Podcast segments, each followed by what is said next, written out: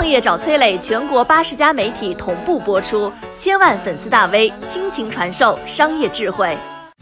传闻华为要和三星谈芯片合作，面对外部压力，国内半导体产业究竟该何去何从？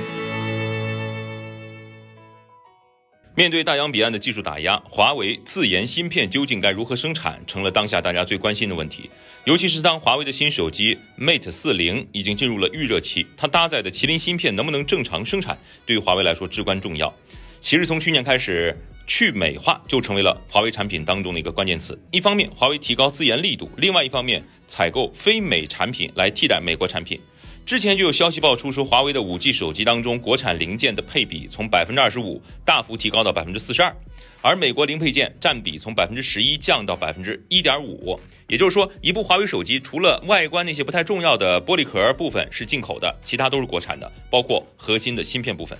但让人意外的是，在华为推动自己的产品线去美化之后，美国在今年五月份又升级了禁令，对于华为供应链进行施压，要求使用美国设备的所有芯片制造企业都需要许可证才能给华为来提供芯片。这就意味着要解决这个问题，不仅华为自己要去美化，华为的供应链也要去美化才行，否则就要受限。上周有消息传来，说华为正在寻求三星的帮助代工芯片。目前距离禁令的生效还有一百多天，时间已经所剩无几。有能力帮助华为度过这次难关的公司屈指可数，其中只有台积电、中芯国际、三星公司有这个实力。但是台积电已经撤销了华为的订单，中芯国际也公开表示不会为某些客户代工，只剩下三星还有希望。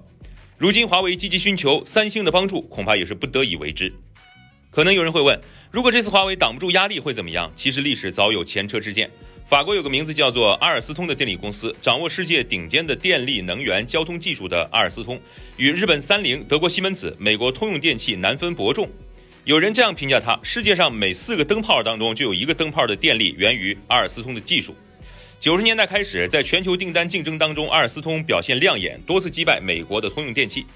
但这强劲的实力招来重重恶意，眼看对手志得意满，美国悍然出击。二零一三年，在机场拘捕了阿尔斯通副总裁皮耶鲁奇，然后在阿尔斯通来个里应外合，培养自己人，制造、搜集、传播公司丑闻，再来几个天价罚单，罚款原因更是五花八门，搅乱行业，恶意竞争，只要想罚，理由怎么会少呢？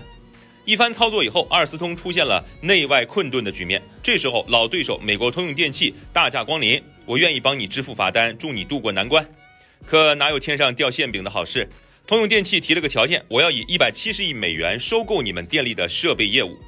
软硬兼施之下，阿尔斯通只能心不甘情不愿出售四分之三的业务。无上荣耀的法兰西之光沦为附庸，就此黯淡。后来，皮耶鲁奇写了一本名为《美国阴谋》的书，将这些往事仔细记录下来。回顾阿尔斯通的故事，再看如今华为的境遇，不由让人感叹一句：还是熟悉的配方，还是熟悉的味道。对于中国科技而言，华为有着无与伦比的意义。它早已成为中国顶级理工人才的重要聚集地。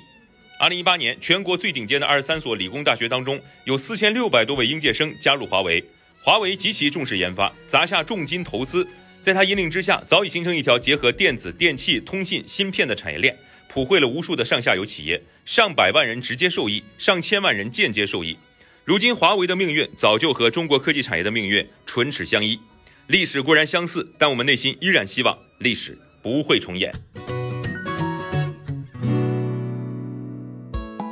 我是商业小纸条，我在很多平台去分享过创业方面的课程和经验，比如说抖音、快手、百度、阿里、腾讯等等。我把主讲内容呢整理成一套音频课程，里面谈到了如何创业、如何做副业，以及优质的一些项目剖析等等，相信会对你有所帮助。下拉手机屏幕，在节目简介里添加我的个人微信，这套课程可以免费给你一份。